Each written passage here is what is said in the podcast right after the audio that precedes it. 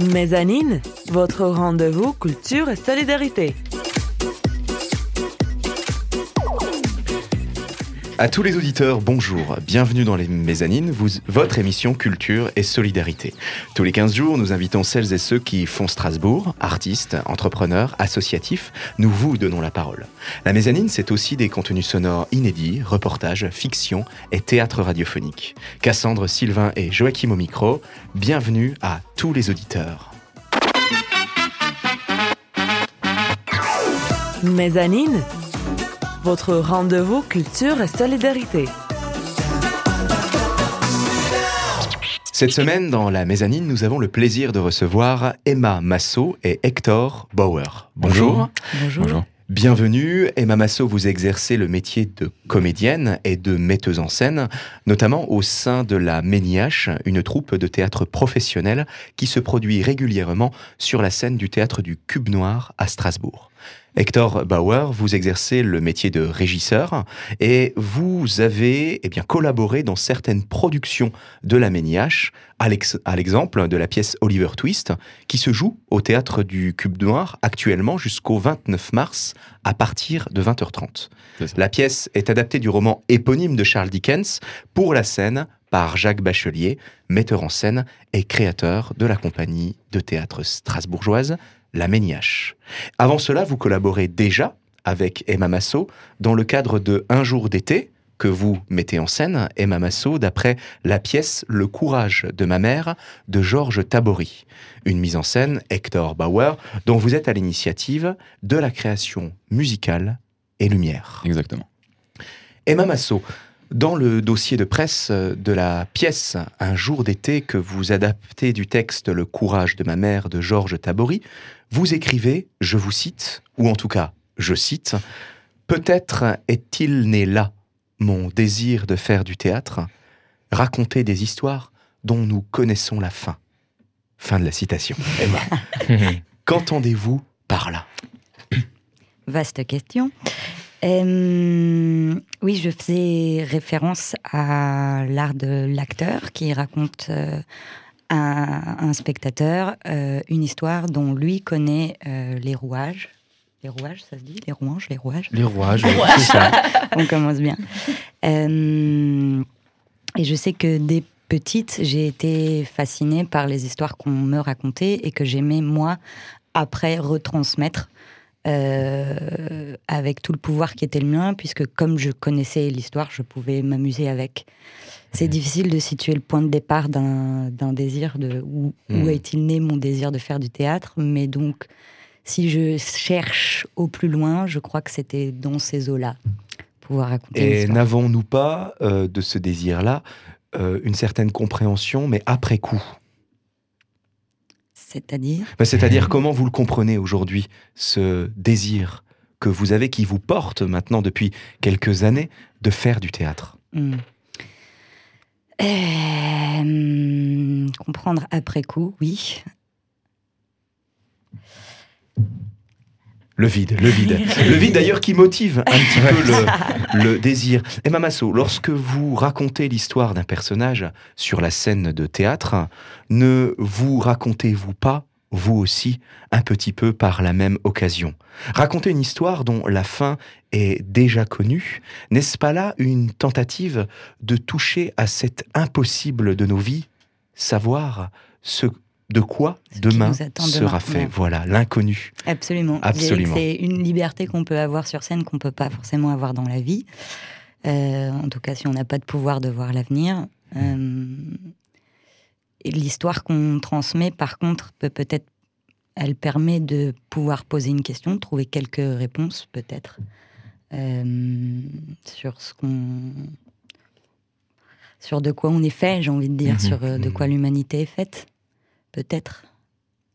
D'accord. Ouais. Et là, bon, peut-être parce que là, nous sommes dans les mots, peut-être que nous pourrions un petit peu nous installer dans, dans, dans l'émotion, là, maintenant, tout de suite. Quel mot euh, aimeriez-vous mettre, Emma Masso, sur l'émotion qui est la vôtre autour de cette table ce matin dans la maison? Je suis tout à fait détendue, euh, absolument sans aucune incertitude. Euh, non, je suis très heureuse d'être là. Et vous ne savez pas, du coup, de quoi demain sera, fait. Bon. Ni la prochaine minute. Encore nous faut-il, encore nous faut-il donc vivre avec cette inquiétude. Hector Bauer, et vous, qu'est-ce qui vous a donné le désir de vous faire l'inventeur de l'environnement sonore et lumineux de la de l'histoire, hein, de l'histoire racontée sur la scène de théâtre? Euh, Sur la scène de théâtre en, règle générale? Oui, ou alors on peut partir du euh, de Un jour d'été, mis en scène par Emma Masso, avec laquelle vous avez collaboré sur cette scène-là. Bah, c'est avant tout une rencontre, je pense, mhm. avec Emma. Une belle rencontre. Qui est une belle rencontre, oui. Qui, qui, un hasard total en fait. moi, je suis arrivé commencé à bosser avec euh, la compagnie La Méniache euh, il y a maintenant deux ans. Mhm. Et on avait déjà, il y avait déjà une idée de carte blanche qui était euh, sur la table. Et Emma, très rapidement, est, est venue vers moi et a proposé ce poste de régisseur pour bosser avec elle sur cette pièce-là. Et pour être tout à fait franc, moi, j'avais aucune idée de ce qui se passait au début. Quand on m'a parlé de carte blanche, je me suis dit, ok, très bien, il va y avoir un truc, mais je ne sais pas vraiment ce que c'est. Et disons que les discussions autour de, ce texte, les répétitions, et puis même la, la relation qu'on a avec Emma au, au quotidien, a fait, euh, a créé une espèce d'alchimie entre la technique et ce qui se passait sur scène. Et euh, je n'ai pas vraiment eu de démarche particulière dans tout ce qui est création lumière ou sonore. Ça s'est fait, euh, c'est ça qui est assez beau aussi sur ce projet, c'est que ça s'était, ça s'est fait assez, assez naturellement. Mmh. On, s'est retrouvé en fait dans les gradins avec une, lumière de base ou une, ambiance euh, un peu euh, choisie à la volée. Et euh, bon, bien sûr, il y a du travail derrière, mais je sais pas, on n'a pas vraiment eu de démarche ensemble. Ça a plus été une marche ensemble plus qu'une démarche, mmh. si je peux dire. C'est joliment dit. Merci pour ça. Joliment dit. Une marche ensemble. Alors, Emma Masso, Hector Bauer, sans reprendre l'intitulé d'un ouvrage bien connu des étudiants en art du spectacle, dont vous étiez, mhm. Emma Masso. J'en ai moi-même quelques, quelques souvenirs, dont nous nous garderons euh, de ces anecdotes euh, dans ces studios. Alors, je ne sais pas si vous vous souvenez, Emma Masso, mais il y avait un, ouvrage qu'il nous fallait absolument lire. C'était l'encyclopédie à avoir dans sa bibliothèque d'étudiants.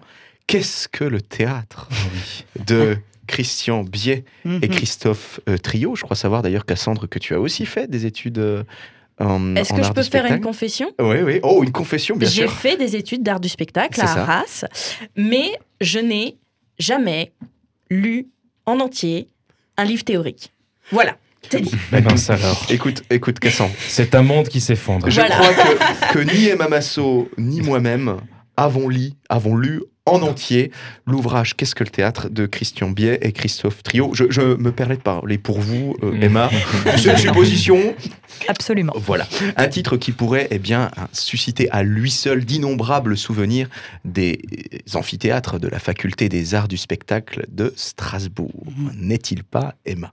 Absolument. En tant que comédienne et metteuse en scène, je vais vous poser la question, à mon tour, selon vous, de façon très très générique, qu'est-ce que le théâtre Vous avez n'en faites pas un livre, Emma. Hein. N'en faites pas un livre.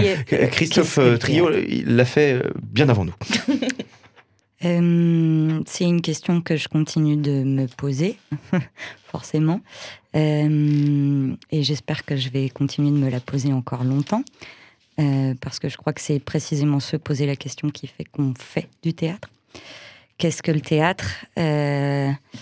La rêverie, le désir d'une équipe, que ce soit comédien, metteur en scène, technicien, créateur, de se mettre ensemble autour euh, d'une pièce, d'un sujet, d'une question, et de créer une rêverie qu'on puisse partager à quelques personnes qui nous regardent ou nous écoutent. Et on va partir justement rêver ensemble. Merci pour ça. Tout de suite, un petit peu de musique avec Energia, des hallucinés du groupe Ruskaja, tout de suite dans la mezzanine.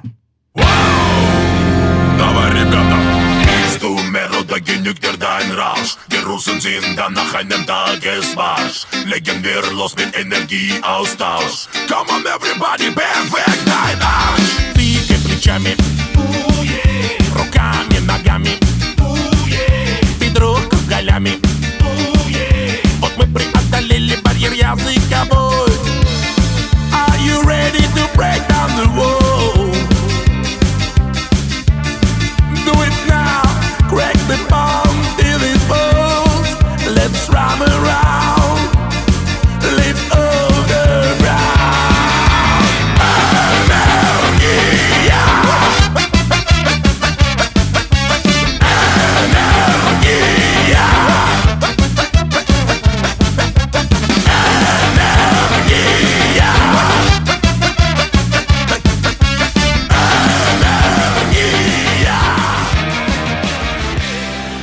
C'était Energia. Energia. Du, Energia. Du groupe Ruskaja. dans- Ruskaya Ruskaya Ah là là. dans la mezzanine. Pour les auditeurs qui nous rejoignent, vous êtes dans la mezzanine, Cassandre Sylvain et Joachim au micro. Nous sommes avec nos invités de la semaine, Emma Massot, comédienne et metteuse en scène, et Hector Bauer, régisseur son et lumière. Vous travaillez tous deux dans le cadre de la Méniache, une compagnie de théâtre professionnelle avec laquelle vous vous produisez régulièrement sur la scène du théâtre du Cube Noir à Strasbourg. Notamment, aujourd'hui, à l'occasion de Oliver Twist, adapté par Jacques Bachelier, du roman éponyme de Charles Dickens, l'anglais de l'époque victorienne. La pièce se joue actuellement au Cube Noir, ce même théâtre, jusqu'au 29 mars à partir de 20h30. Emma Massot, si dans la pièce Oliver Twist, vous incarnez avec Marie Paya, vous êtes deux comédiennes sur le même personnage, vous, vous interprétez donc le personnage principal, vous exercez la responsabilité de metteuse en scène dans Un jour d'été, Mhm. adapté de la pièce Le courage de ma mère de Georges Tabory. Comment vous êtes-vous formée, dans un premier temps peut-être, au métier de comédienne? J'ai commencé ma formation hum, professionnelle supérieure euh, en Biélorussie.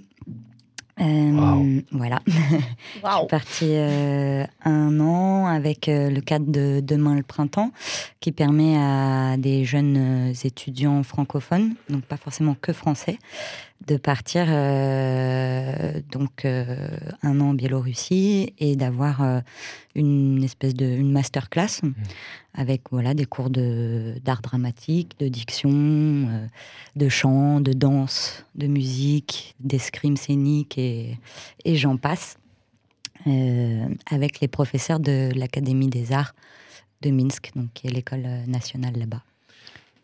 C'est une école qui, qui s'inspire de la méthode dite Stanislavski? Absolument, la directrice de l'école fait partie des derniers, la deuxième génération après Stanislavski, donc euh, élève ouais. d'élèves de Stanislavski.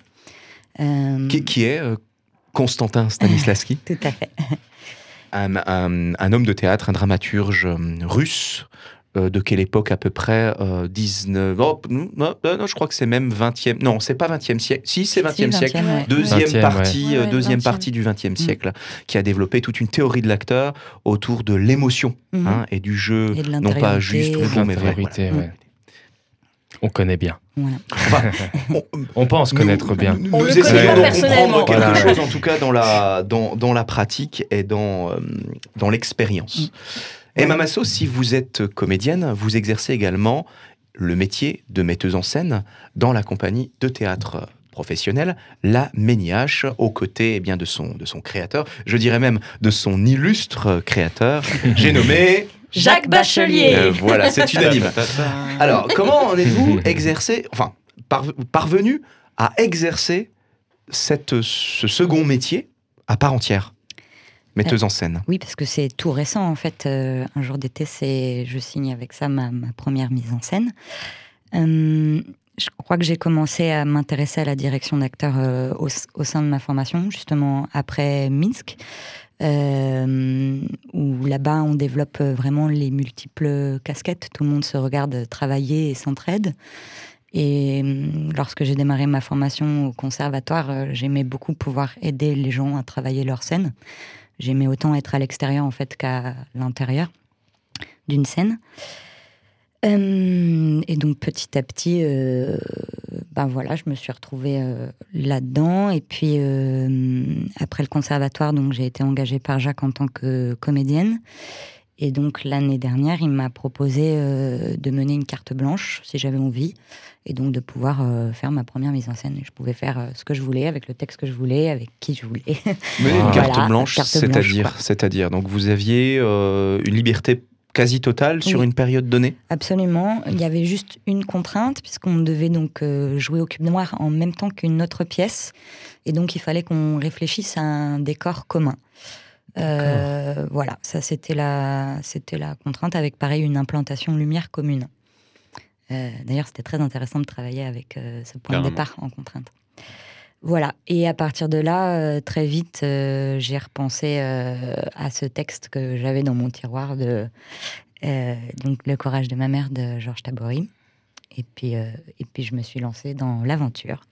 Voilà. Et donc depuis, bah, je réfléchis euh, évidemment à ça aussi. J'ai fait deux stages euh, de mise en scène avec euh, Jean-Yves Ruff. Et je continue de me poser la question régulièrement, tous les jours, quotidiennement. Voilà. Mais au, regard de la place actuelle de, l'artiste dans notre société, est-ce que vous pensez pas justement que c'est quasiment obligatoire d'avoir cette double casquette, voire même triple casquette parfois, de comédien, metteur en scène et même auteur parfois Mm. Euh, obligatoire, euh, je sais pas. Après, encore une fois, euh, je pense que pour moi, c'était assez évident de par mon début de formation. Mhm. Euh, les artistes russes, biélorusses sont dans une obligation vitale en fait de devoir tout faire. Mm. Euh, eux, ils sont pas seulement comédiens, ils sont comédiens, danseurs, chanteurs, acrobates. euh, plus ils peuvent faire, mieux c'est. En France, on est encore dans un système quand même où on demande plutôt une spécialisation. Mhm. On est censé avoir un savoir-faire. Les multicasquettes, c'est pas encore, je dirais, hum, forcément très bien vu. Ouais. Mais ça vient effectivement euh, de plus en plus, notamment pour des raisons euh, financières, ouais. euh, économiques euh, au sein des compagnies. Euh, pour moi, je crois que c'est plus parce euh, que je suis un peu hyperactive et très curieuse et que j'ai besoin de faire plein de choses différentes. C'est parfait d'être, euh, de, de- de rentrer dans une obligation par soi-même et pour soi-même. Enfin, Mhm. c'est, c'est pas mal. C'est une liberté. Exactement. Parlons de la vôtre, de liberté. Hector euh, Bauer, une liberté que vous avez choisi euh, d'engager euh, dans le prisme du métier de régisseur son et lumière pour le théâtre. Alors pour vous, ce métier, c'est quoi? Euh, une porte de sortie. Ok. Euh, euh, moi, j'ai grandi à Lyon, dans un milieu de la musique. J'ai toujours été entouré dans un milieu du, par le milieu du théâtre et artistique, là, en règle générale, parce que ma mère faisait du, du théâtre à Paris et à Strasbourg il y a une vingtaine d'années. Oh. Euh, et du coup, moi, j'ai toujours grandi un petit peu dans ce milieu, mais tout en me tournant vraiment vers la musique assez tôt. Et euh, j'ai eu du mal à trouver des dates régulières à Lyon et, euh, et un parcours scolaire assez catastrophique. Mhm. Euh, du coup, j'ai appris par le biais de ma mère qui avait déjà bossé avec ce régisseur, qui est Raphaël Siffer. J'avais appris que cette personne-là avait déjà formé des, des jeunes au milieu de la technique du spectacle. Et moi qui connaissais déjà un petit peu le, milieu de la scène, qui aimait déjà beaucoup être sur scène, je me suis dit que ça pouvait être vachement intéressant pour moi de découvrir ce qui se passe derrière et comment on construit une scène, comment on construit euh, tout ce que le spectateur voit pas en fait. Et, euh, et du coup, ouais, j'ai contacté cette personne-là. Ça, disons que ça a été un choix pour moi de partir de Lyon pour aller à Strasbourg et apprendre ce métier. Mais euh, j'en suis très content d'ailleurs. Mais ça n'a pas été euh, une vocation première. Même si maintenant je, retrouve toute la passion qu'on peut avoir euh, chez les personnes qui veulent vraiment faire ça. Mais moi, ça a d'abord été une porte de sortie. Et je pense que cette passe, il y a une forme de passion qui, devient assez forte de par, si je peux imager ça, une corde à laquelle me rattacher et qui m'a Mhm. permis de, qui m'a permis d'ouvrir euh, plusieurs fenêtres. Et euh, je me perds un petit peu. Je pas tout- Non, non, non, c'est bien. Moi, ce que j'entends, ça me fait penser à ce que dit Oli- euh, euh, euh, Louis Jouvet, Jouvet Mhm. euh, dans un bouquin qu'il a écrit, euh, écrit sur le théâtre. Justement, il s'interroge quant à la légitimité. Qu'est-ce qui fait une vocation Mm. Est-ce que la vocation, c'est au début ou à la fin Lui, il prend le parti de dire bah, Je ne sais pas pourquoi j'ai commencé à faire du théâtre, j'ai commencé à le savoir Mm. euh, alors que je terminais. Voilà, Oui, presque. oui. Donc, c'est toujours le désir après coup, l'analyse après coup. Mais si l'analyse et le désir après coup, nous, on a le désir tout de suite d'écouter Cassandre. Donc, Oui. là, sa culture, sa chronique culture, tout de suite dans la mezzanine. Mezzanine, la chronique culture de Cassandre. Oui, parce que je suis cultivée.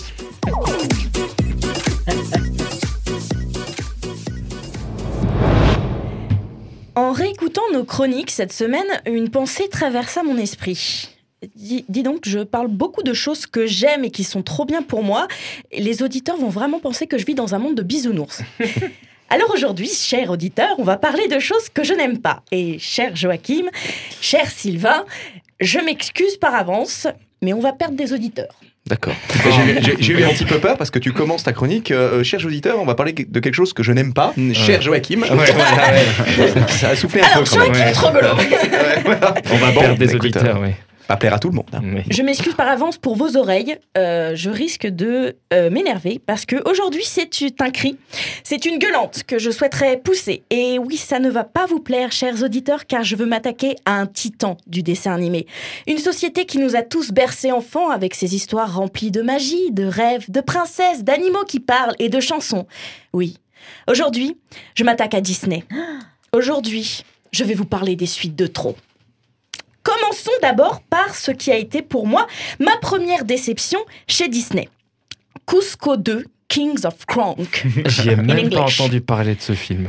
je, suis dans la même situation. D'abord, parlons de Cusco, l'empereur mégalo, le premier film. Ah, Cusco. Ce film fait partie de ce que j'appelle la triade des oubliés.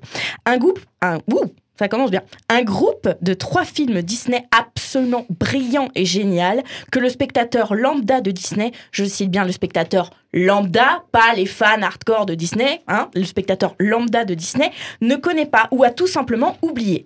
Nous avons d'abord Atlantide, l'Empire perdu, la planète au trésor et donc bien sûr Cusco. En gros, dans ce film, dans le premier film, on suit les aventures d'un empereur inca égoïste et capricieux qui se retrouve malgré lui transformé en lama. C'est un de mes films. C'est un de mes films Disney favoris. L'animation est géniale, l'histoire originale, mais surtout l'humour. Ce film est à pleurer de rire. De l'humour absurde à gogo, une écriture géniale, bref, il est parfait. Quelle ne fut donc pas ma joie lorsque j'appris qu'il y avait une suite à ce film. Et c'est donc avec joie et naïveté que je m'octroya, oui j'ai mis octroya dans ma chronique, je suis très fière, que je m'octroya le DVD Cusco 2. Quelle erreur monumentale, fis Déjà, première déception, Cusco 2, ce n'est pas un Cusco 2. C'est un film qui se centre sur un personnage secondaire, mais ô combien merveilleux, Kronk c'est un bras droit un peu gauche qui est pour moi le personnage le plus drôle du, premier film. Et alors, me diriez-vous, où est le problème? Eh ben, le problème, c'est que le Kronk du 2, bah, il est ni drôle, ni sympathique, ni rien du tout. Disney l'a rendu chiant, pleurnichard et sans personnalité. À aucun moment, il est drôle ou juste attachant. Non. Alors, euh, que vous vous focalisiez sur un personnage secondaire, ok, je prends en exemple le euh, Roi Lion 1,5, où c'est un film qui se centre sur Timon et Pumba qui est bien. Sans plus, mais bien. Donc, pourquoi pas mais Le, le, facochère Le facochère, tout à fait. Donc, euh, que, vous, euh, que vous centriez Qu'est-ce que. Oula, je me suis perdu. Oui, c'est facochère. C'est facochère. Euh, alors, euh, alors que vous focalisiez sur un personnage secondaire, ok. Mais par pitié, ne lui, enlevez, ne lui enlevez pas sa personnalité, quoi. Autre chose, autre chose. Ce film marque aussi le retour d'un des antagonistes les plus drôles de Disney. Pour moi, je précise toujours. Hein. Isma, la hmm. conseillère de l'empereur qui veut être impératrice à la place de l'empereur. Est-elle réussie dans ce film? Ah bah non Pourquoi? Parce que vous la faites chanter Oui. Je croyais dire autre chose. oui, euh, juste pour ça. On ne fait pas chanter Isma, c'est tout. Ou alors écrivez une chanson de qualité, quoi. À cela s'ajoute le fait que Cusco apparaît en tout 10 minutes dans le film et vous avez le résumé de comment Disney massacra une de mes Disney princesses préférées. Et brisa aussi, accessoirement, une partie de ma naïveté enfantine. Est-ce que ça s'arrête là? Bah non Alors, que je vous mette dans le... Depuis que je suis enfant, il y a trois grosses sagas qui règnent sur mon cœur et mon imaginaire. Harry Potter, évidemment, mhm. Le Seigneur des Anneaux, évidemment, et bien sûr Pirates des Caraïbes. Oui. Alors, pour les ignorants qui ne le savent pas, euh, c'est une saga produite par Disney et qui reprend la thématique d'une des attractions très populaires à Disneyland, Pirates of the Caribbean. Yes, I speak very good English, you know, yes. Ok, donc, euh, Pirates des Caraïbes. Donc, la saga raconte les aventures du capitaine Jack Sparrow au sein des mers des Caraïbes, chassant monstres, trésors, bref, si je commence à vous raconter, on en a pour 4 heures. Retenez juste que c'est des, des histoires remplies de pirates, de paysages fabuleux, de duels dantesques et de musique fantastique. Aujourd'hui, la saga compte, compte quatre films, dont le troisième est un petit bijou de réalisation, de musique et d'histoire. Hein 5. C- Comment ça, je me suis trompée Et... Non, non, non, non, non, non, non, non, il y a quatre films Pirates des Caraïbes. Ah, Ah si, si, si, je vois pas de quoi tu parles, Sylvain. Un cinquième film Et comment ça? La vengeance de Salazar. Ah oui, c'est bon. Tu veux parler de cette bouse infâme dont je refute l'existence? Comment vous dire? Je suis sortie en hurlant du cinéma tellement que c'était infâme. Vraiment, t'es vraiment sorti en hurlant? En tu, hurlant. tu peux nous en faire un- un- une présentation là? Enfin un essai, quelque chose? Vas-y, Le Hurle, hurle, le hurle comme sortir. Vas-y. Vas-y, on enlève le casque. On va en- Non, je ne vais pas hurler pour vos oreilles. Regarde, mais- regarde. Je prêts. La caméra d'Annette te regarde. Voilà. Voilà, parfait. Donc, première chose. Ce film tente de réparer une vieille blessure que j'avais vécue durant le troisième film. Spoiler alerte. Will Turner meurt et devient le nouveau capitaine du Hollandais volant, le condamnant ainsi à être séparé de son amour de toujours, Elizabeth Swan. Mm. Premier traumatisme adolescent, c'est la première fois que je voyais un de mes personnages préférés mourir à l'écran, mais je m'en suis remise, vous inquiétez pas. Enfin, ça, tu t'en es remise toi, mais par contre, Emma Masso a l'air d'être profondément bouleversée par ce que tu viens de dire. Parce que Oh. je me souviens de la suite qui est encore pire. Voilà, donc il y a eu ça. Euh, j'ai encore perdu ma. Voilà, je, je suis désolée, mais je- déjà, je me rappelle l'avoir écrit, je tapais sur mon ordi tellement que j'étais énervée. Donc, je vais beaucoup perdre ma phrase, je suis En désolée. hurlant? En hurlant. donc, donc voilà, donc euh, blabla. Donc, da- premier traumatrice adolescent, mais je m'en suis remise, vous inquiétez pas. Sauf pour Emma. Je compatis. donc, dans ce, fi- donc, ce film parle du fils de Will et Elizabeth qui part chercher le trident de Poséidon, le dieu des océans, pour libérer son père de cette malédiction. Déjà, il n'y a rien qui vous choque. Poséidon, dieu des océans donc euh, Calypso, qui depuis le troisième film est décrit comme celle qui contrôle les océans, elle va se faire voir. Donc euh, il tente de libérer, euh, donc il tente de le libérer et va se faire aider par une meuf pseudo badass et un Jack pseudo Sparrow. Je m'explique. Jack Sparrow est vu comme un pirate constamment bourré au rhum. Ça, on le sait tous. Et ben, dans ce film-là, il y a aussi l'acteur qui était bourré au rhum. Johnny Depp, dans ce film, passe son temps à nous montrer un Jack décédé intérieurement, sans personnalité ni humour. Je suis d'accord avec ça. Ouais, merci. Voilà. Et qui d'autre s'est fait massacrer dans le film Hein? Un des meilleurs pirates au monde montré au cinéma, j'ai nommé Barbossa Barbossa, le némésis de Jack Sparrow, qui depuis le premier film, c'est un homme qui ne vit que pour lui-même et pour sa liberté. C'est un vrai pirate avec un grand Messieurs, dames. Et dans ce film, est-ce qu'on l'a respecté? Est-ce qu'on l'a respecté? Bien sûr que non Il est sans saveur, sans personnalité. Et pour couronner le tout, on a tenté de l'humaniser en lui découvrant une euh, fille cachée, la Oh, meuf pseudo-badass euh, du début, qu'il va sauver en mourant bêtement. On l'a ressuscité dans le deuxième film pour le faire mourir comme une vieille chaussette dans le cinquième. Je continue. Est-ce que je continue? Oui. Vous savez qui c'est qui apparaît à la fin de ce film? Elisabeth Swan Elisabeth Swan est une femme belle courageuse, qui deviendra la reine des pirates, alors que c'est une lady au début du premier. Dans le troisième, elle devient reine des pirates. Elle incarne pour moi une des plus grandes femmes fortes au cinéma. Vous savez comment elle arrive à la fin du film Hein? Vous savez comment elle arrive? En vraie femme forte? Oh bah non! En robe de princesse nulle! Et Où est la reine des pirates? Où est la badassitude Vous l'avez tuée! Honte sur vous! Je vais arrêter de, de crier. Donc pourquoi je déteste ce film? Parce que pour moi c'est un énorme, un énorme molar craché à la face de tout ce qui a été créé dans les premiers films. Rien n'est respecté. Ni l'histoire de base, ni les personnages, ni rien en fait.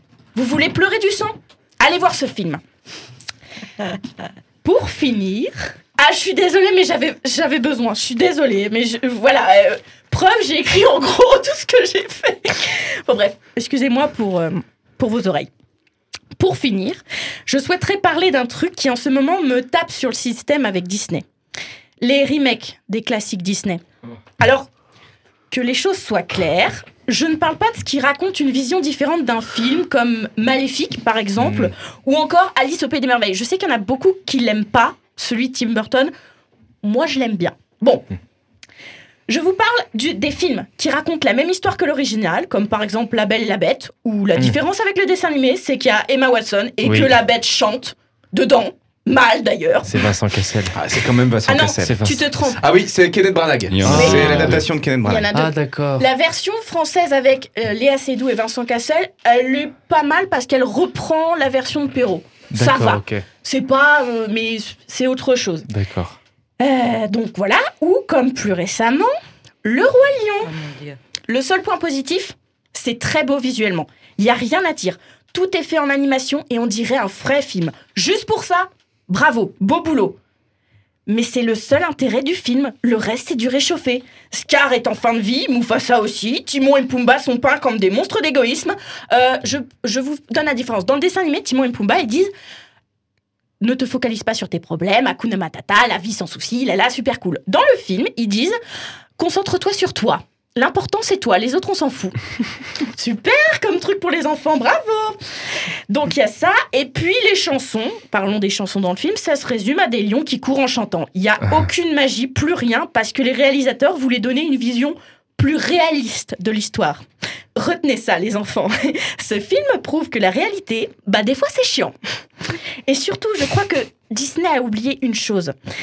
Ces dessins animés qu'on a tous vus quand on était petit, ils se, suffisent à eux-mêmes. Il n'y a pas besoin de les re-raconter, c'est des classiques Disney, on n'a pas besoin des remakes pour se rappeler qu'ils existent. En résumé, je suis assez déçue de Disney en ce moment. La société a déjà été critiquée de Machine Afrique, mais là je trouve qu'ils sont passés à un stade encore supérieur. On ne cherche plus du tout à faire rêver les gens. On cherche juste à leur vendre des trucs. C'est triste à dire, mais Disney a perdu son âme d'enfant, son imaginaire, son univers qui nous a fait grandir. Voilà le vrai problème. Je terminerai cette chronique en citant Walter Elias Disney. Le vrai problème avec le monde, c'est que trop de gens grandissent.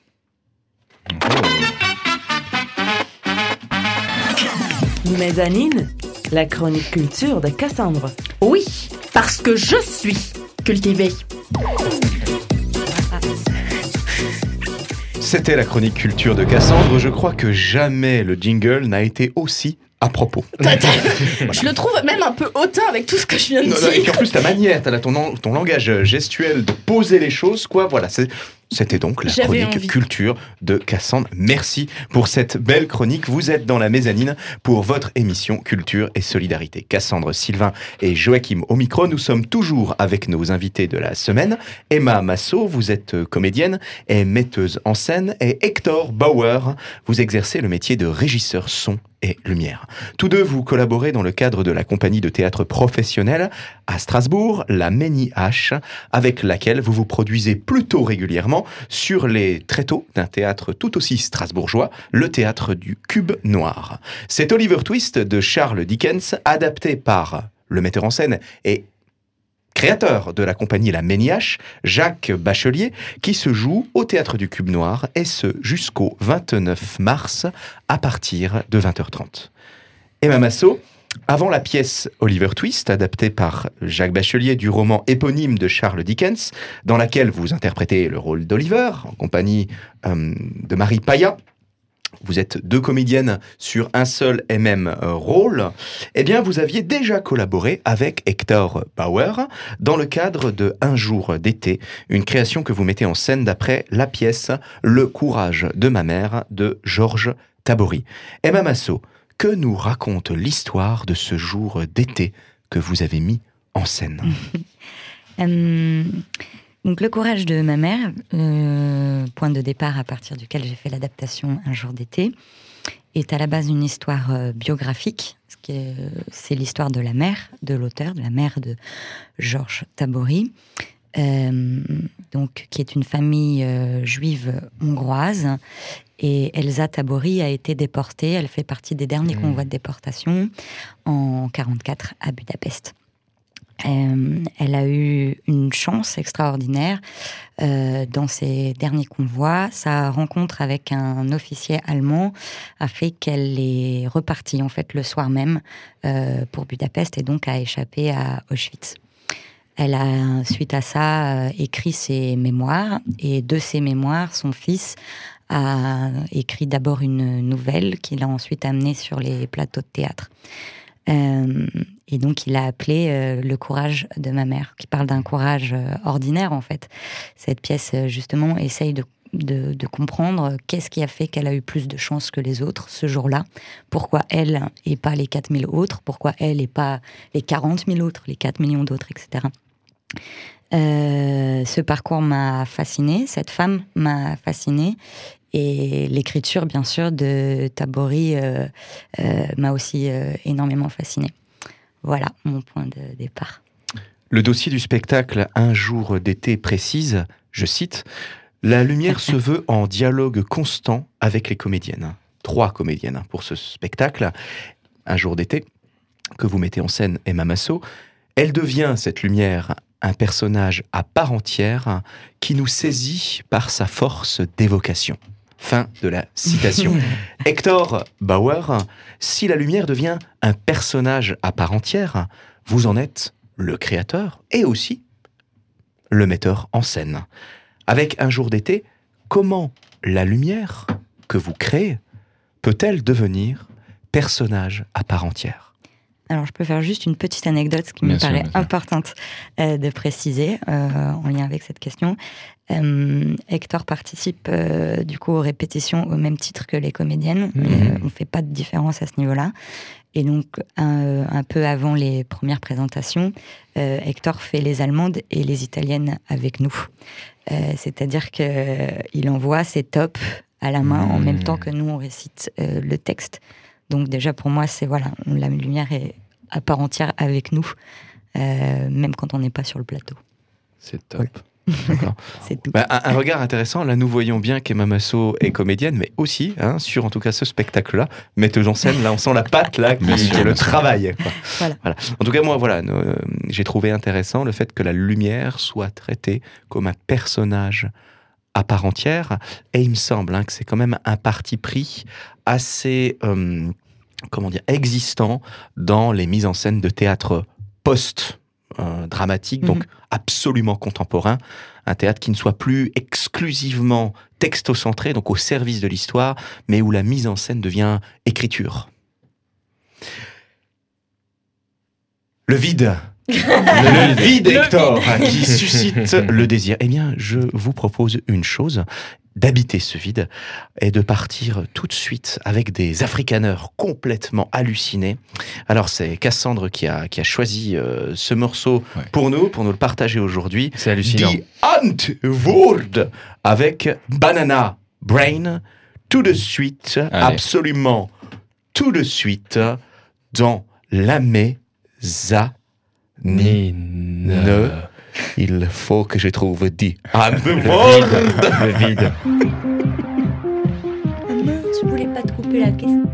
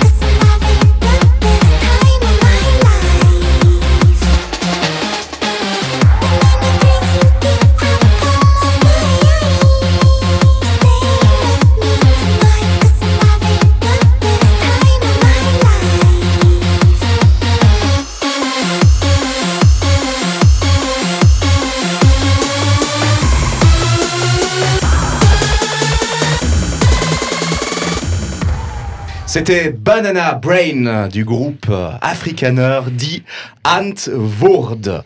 Cassandre, Sylvain et Joachim au micro de la mezzanine, votre émission Culture et Solidarité, en compagnie de nos invités de la semaine. Emma Masso, vous êtes comédienne et metteuse en scène, mais voilà, tout essoufflé parce qu'on a dansé comme des malades pendant dit Ant Voord euh, dans les studios.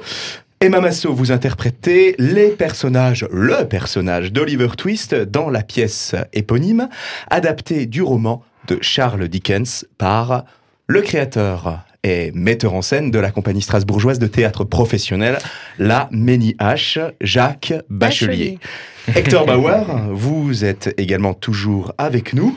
Toujours, toujours. Bon, en, tout, en tout cas, nous l'espérons. Oui, oui, bien sûr. Bon, alors, je suis pas parti entre temps, c'est bon. Euh, Je suis toujours là. Vous avez survécu Ouais, ouais, Oh, ouais, quel carrément. bonheur, quel bon, bonheur bon. de vous compter encore parmi nous autour de cette table ce Toujours. matin dans la mezzanine. Et vous êtes aussi l'un, si vous êtes toujours avec nous, vous êtes aussi toujours l'un des régisseurs de cette création de la compagnie strasbourgeoise La Méniache, aux, côtés de Raphaël Siffer. C'est ça. Oliver Twist, puisqu'il s'agit de ce, ce spectacle, se joue sur la scène du théâtre du Cube Noir jusqu'au 29 mars à partir de 20h30. L'écrivain Charles Dickens publiera son roman Oliver Twist en 1837, en pleine époque victorienne. D'autres, à la manière du réalisateur Roman Polanski, enfin le tristement Mhm. célèbre hein, réalisateur dont Mhm. Dont les médias euh, relaient une certaine information Mm. depuis quelque Mm. temps. Roman, Roman Polanski adaptera le livre de Charles Dickens pour le cinéma. Souvenez-vous, le film est réalisé en 2005. En tout cas, sortira dans les salles obscures en France en 2005. Peut-être l'avez-vous vu Aucunement. Oui. Aucunement. Absolument. Et il nous aura fallu attendre eh bien 2020 pour que Jacques Bachelier s'en saisisse à son tour, le metteur en scène de la Méniache, pour en fait en faire une adaptation et même une réécriture, il nous semble, pour la scène au théâtre du Cube Noir. Petite précision, je crois que c'est pas la version justement de Polanski euh, qui s'est inspirée de la, celle de David Lean, c'est ça? Oui, plutôt celle de David oui. La version en noir et blanc qui date, euh, je sais plus, j'ai plus la date en tête, mais elle est en noir et blanc. Ah oui, d'accord. Donc en fait, Donc, Jacques. Bachelier s'est euh, inspiré non pas du roman de Dickens, Ah si, bien sûr. Si, si, Ah, bien si, sûr. si, non, mais c'est la- référé aux, disons, aux images. Euh, Ah, parce qu'il s'est inspiré d'une autre adaptation au cinéma aussi, en fait. complément du roman de Dickens. c'est ça. D'accord. C'est ça, c'est ça. Ok. Bon, après, je ne disais pas non plus qu'il s'était inspiré de Polanski. Ah, Je bah, disais encore par là- heureux. Je disais en fait par là, euh, eh bien, qu'il y a quand même pas mal d'artistes et certains grands noms hein, du cinéma et du théâtre qui se sont, en tout cas, emparés euh, de, de cette histoire hein, Mhm. d'Oliver euh, Dont Twist. Disney. Euh, Dont Disney, tout à fait. Oui. C'est vrai, il y a eu un dessin animé. Oui, ou- oui, Oliver et compagnie. Très beau film. Oh. Oui, très chouette. Euh, en fait, Oliver Twist n'est plus un enfant, mais un chaton qui se retrouve à New York et pas à Londres. Et en fait, au lieu de rencontrer des enfants voleurs, il rencontre des chiens euh, voleurs qui vivent avec un clochard qui s'appelle euh, Fagin aussi, je crois. Mhm. dans la Mais qu'est-ce que c'est que Ouais. cette histoire? En tout cas, voilà. Qu'est-ce que nous raconte cette pièce adaptée? Eh bien, euh, du roman euh, de Dickens Qu'est-ce que Jacques Bachelier nous raconte Bon, il n'est pas là autour de cette table, mais peut-être euh, pourriez-vous éventuellement l'évoquer. Qu'est-ce que ça raconte, Oliver Twist? Bah, on suit euh, les mésaventures euh, d'un orphelin, euh, euh, Oliver euh, Twist, euh, dont le père est inconnu au début de l'histoire et sa mère malheureusement meurt en couche, élevé d'abord à l'hospice, euh, maltraité, euh, fugue jusqu'à Londres euh, et engagé malgré, malgré lui euh, dans une bande d'enfants voleurs dirigée par le terrible sournois Fagin. Et on, on le suit à travers ses mésaventures, où il retrouvera en fait ses origines, d'où il vient. Donc c'est finalement l'histoire d'une rédemption. Un petit garçon qui se perd et qui se retrouve. Oui. C'est vrai, on pourrait dire ça. Et ça, qui, euh, finalement, avec bien sûr euh, l'aide de personnes bienveillantes, mais fait aussi le, ce choix-là. Ah, malgré le fait que c'est un enfant, c'est aussi lui, par son caractère et ses choix et ses actes, Mmh. euh, qu'il pourra euh, changer son, son destin. Et si vous êtes, euh, eh bien, si vous interprétez Mamasso, le personnage principal d'Oliver Twist dans la pièce éponyme euh, adaptée par Jacques Bachelier, eh bien, vous Avec Marie adaptez Paya. avec Marie Paya, bien entendu, vous interprétez le rôle d'un enfant. Oui, Eh oui. oui. Et justement, l'enfant n'est pas tout à fait étranger au Sylvain d'épaule. D'ailleurs, que vois-je arrête, arrête, Que vois-je? Arrête. Le Sylvain d'épaule s'empare tout doucement de notre chroniqueur. Sylvain, je le Non. vois se tordre, Non. se tordre de douleur. Que se passe-t-il? Non, non Mezzanine, la rubrique philo de Sylvain Depaul. Le Sylvain le Sylvain d'épaule, le Sylvain d'épaule, Le Sylvain d'épaule. le Sylvain d'épaule, Le Sylvain le Sylvain.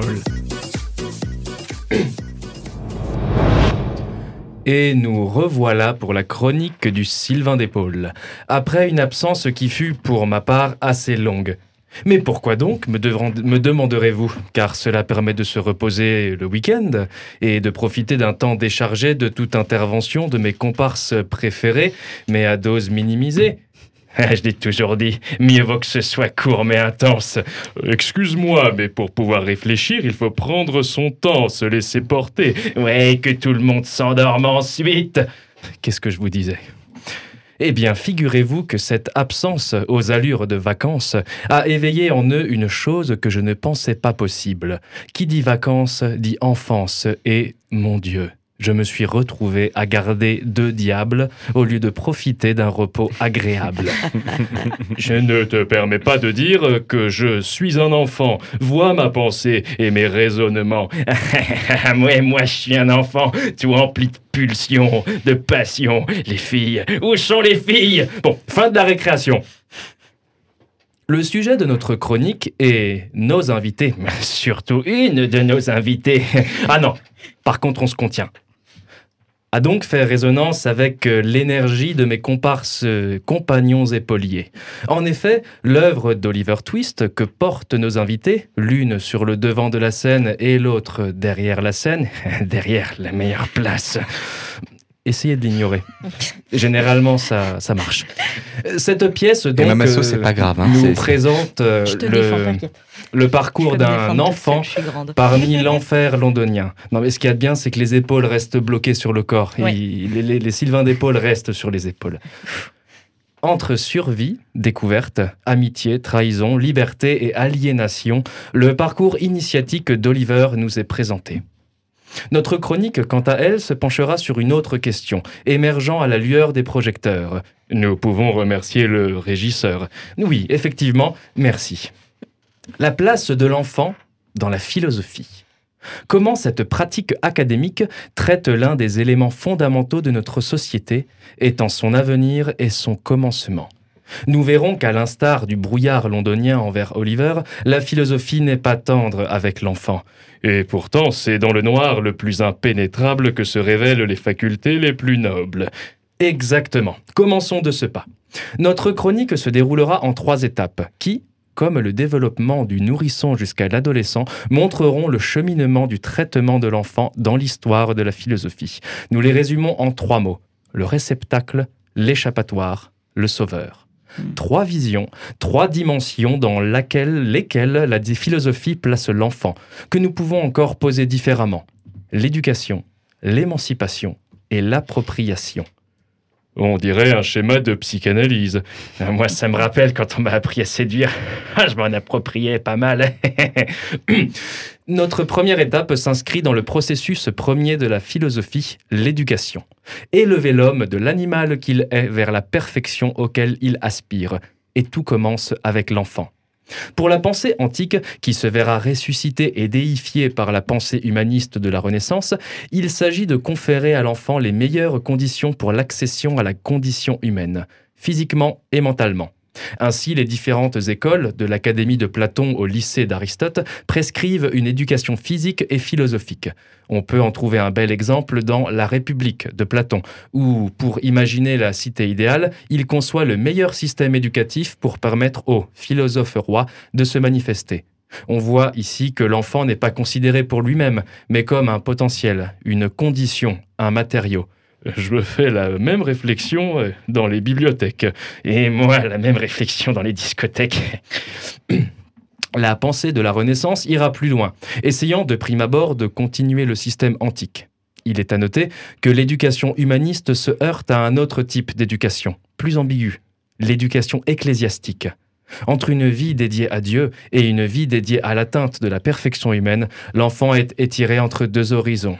surtout qu'avec les prêtres, ils sont surtout tirés. hein. Ah non S'il vous plaît, non. Tous deux le considérant comme un inachevé à achever. Ce conflit éducatif se cristallise dans deux œuvres, l'une assumée, l'autre ironique, Gargantua de Rabelais et Candide de Voltaire. La meilleure éducation devient le prétexte à la critique de la meilleure vie. Mais pour comprendre comment l'enfant est perçu dans cette période, penchons-nous sur le penseur Rousseau, qui, dans son œuvre L'Émile, ou de l'éducation, nous dépeint de A à Z la meilleure éducation des premiers pas jusqu'à la vie adulte. Il conseille notamment, lorsque l'enfant fait une bêtise, de le laisser prendre conscience des conséquences de celle-ci afin qu'il résolve lui-même le problème créé. Ceci étant exemplifié par un enfant qui briserait la fenêtre de sa chambre avec un caillou, et faire mourir de froid un enfant pour le punir. Ce n'est pas étonnant. Malgré ses écrits, Rousseau a abandonné ses enfants. On amène un petit peu plus de joie. Loin du froid de la raison et de l'éducation, Et on apprécie le sens de la transition. il est temps de passer à la chaleur de l'émancipation. Et pour ce faire, un penseur occupera notre partie, il s'agit de Nietzsche. Afin de libérer l'homme des chaînes d'une morale qu'il s'est lui-même attachée, il cherche dans son œuvre à revenir à l'essentiel. La joie contre la souffrance, l'innocence contre la culpabilité, l'immédiat contre le réfléchi. Opposant le rêve, dimension vivante et vivace de l'imagination permettant à chaque individu de revenir à soi comme premier créateur, à la réalité, quadrillée par la science froide et figée. Et l'un des préceptes principaux permettant d'atteindre l'état de surhomme, l'homme ayant brisé ses chaînes, il s'agit de revenir à l'enfant. L'étonnement, la spontanéité et surtout la puissance. Un enfant, avant le collier de l'éducation, ne se bride pas et agit jusqu'au bout de ses capacités. Ses choix se font entièrement, sans être dictés par une morale. Cette importance de l'enfant se dévoile dans Ainsi parlait Zarathustra. Je cite ici Nietzsche. Je vais vous dire trois métamorphoses de l'esprit. Comment l'esprit devient chameau, comment le chameau devient lion, et comment enfin le lion devient enfant. Dans la première partie de Zarathustra, les métamorphoses de l'esprit. Le chameau accepte de se laisser peser par le fardeau de sa pensée et marche dans la vie. Mais au fond du désert, l'esprit devient lion et veut conquérir sa liberté. Mais finalement, cet animal dans l'esprit s'efface pour laisser place à l'enfant. Oubli et renouveau, immédiat de la découverte, débarrassé de tout impératif, si ce n'est celui de vivre. Je sens que je vais ressortir ça à ma prochaine drague. Le temps tourne. Oui, hâtons-nous pour la dernière partie, la plus courte mais la plus importante, l'appropriation. En ce moment, et depuis les années 80, l'enfant prend une nouvelle place, une nouvelle position, la sienne. La philosophie s'adapte et devient alors la philosophie pour enfants. Loin d'être de la vulgarisation, il s'agit de permettre à l'enfant de se saisir lui-même de son monde par sa propre pensée. Il n'y a plus de préceptes ingurgités, mais des outils à utiliser, des discussions guidées par des penseurs de l'enfance permettant la culture d'un esprit critif- critique et réflexif dès l'âge de 3 ans. Cela peut paraître tôt, et pourtant, dès cet âge, les questionnements les plus importants se font déjà entendre, et l'objectif de cette philosophie n'est plus de les écarter par la toute-puissance de l'adulte, mais plutôt de demander à l'adulte de se laisser interpeller par l'enfant, lui permettant de penser lui-même, de se penser lui-même, en cherchant des réponses à ses propres questions par sa propre réflexion. La raison se voit attribuer une valeur nouvelle pour la génération actuelle. La philosophie pour enfants se présente en différentes méthodes. Je vais vous en citer deux car le temps tourne. La méthode de Matthew Lipman au Québec, où l'enfant est guidé en groupe par un animateur qui, tel Socrate, les amène à penser, et la méthode de Michel Tozzi, française, celle-ci, qui se distingue de celle de Lippmann par l'autonomie beaucoup plus grande des enfants qui, via un cadre précis, pourront se guider entre eux dans la réflexion par l'intermédiaire de rôles définis sans que l'adulte ne possède de pouvoir d'influence. Il y en aurait encore d'autres. La philosophie pour enfants est un vaste sujet, un vaste vivier, mais nous devons conclure. Et pour conclure, quelques éléments de bibliographie pour celles et ceux désirant approfondir. Pantagruel et Gargantua de François Rabelais, Le Candide de Voltaire, L'Émile de Rousseau, que vous pouvez trouver en PDF, ainsi parlait Zarathustra de Nietzsche, ici avec la traduction de Henri Albert, trouvable dans les œuvres complètes de Nietzsche au tome 9, Matthew Lippmann, à l'école de la pensée, qui existe en deux éditions, la seconde étant éditée chez Pédagogie en développement de Buck Université en 2006, et enfin Michel Tozzi, deux œuvres de Michel Tozzi, pensées par soi-même, dans éditions Chroniques sociales, Lyon 2005, et Nouvelles pratiques philosophiques à l'école et dans la cité, répondre à la demande scolaire et sociale de philosophie, édité aux Chroniques sociales de Lyon, mais en 2012. Après ce saut dans le temps et l'enfance, nous vous disons à la prochaine dans la chronique du Sylvain Paul. Au revoir, au revoir. Mezzanine, la rubrique philo de Sylvain Despaul. Le Sylvain Despaul, Sylvain Despaul, le Sylvain Despaul. Le Sylvain Despaul. Le Sylvain Despaul. Le Sylvain Despaul. Le Sylvain Despaul. C'était la chronique philo du Sylvain d'épaule. Pour les auditeurs qui nous rejoignent, vous êtes dans la mezzanine, Cassandre, Sylvain et Joachim au micro. Nous sommes avec nos invités de la semaine. Hector Bauer, vous êtes... Rebonjour. Rebonjour, rebonjour. Toujours encore avec nous, bien sûr. Vous êtes régisseur, son, lumière, notamment eh bien, sur euh, la création mise en scène par Emma Masso, qui est également autour de cette table. Emma Masso, vous êtes metteuse en scène et comédienne. Vous travaillez tous deux dans le cadre de la compagnie de théâtre professionnelle à Strasbourg, la Méniache, dont le créateur, j'ai nommé l'illustre Jacques, Jacques Bachelier. Exactement. Emma Masso, Hector euh, Bauer, merci de nous avoir rejoints cette semaine dans la mezzanine. Nous aurons le plaisir de vous retrouver dans la création Oliver Twist, adaptée du roman de Charles Dickens par Jacques Bachelier, sur la scène euh, du théâtre du Cube Noir à Strasbourg. La pièce se joue jusqu'au dimanche 29 mars, du mercredi au samedi à partir de 20h30 et le dimanche à partir de 17h. Pour celles et ceux qui feront le déplacement au Cube Noir à Strasbourg, vous aurez également le plaisir d'y retrouver notre chère Cassandre sur la scène, Oui. car dans Oliver Twist, tu interprètes euh, le personnage de Mrs. Bedouin. Tout à fait. La Tout magnifique fait. bédouine. La Magnifique. magnifique Bedouin. Emma Masso, Cassandre Duquesnel, Hector Bauer dans une seule et même mise en scène de Jacques Bachelier, le Oliver Twist de Charles Dickens, est donc une pièce à ne rater sous aucun prétexte. Emma Masso, Hector Bauer, un grand merci à vous deux et surtout à très très bientôt sur la scène du théâtre du Cube Noir. Au revoir, à bientôt.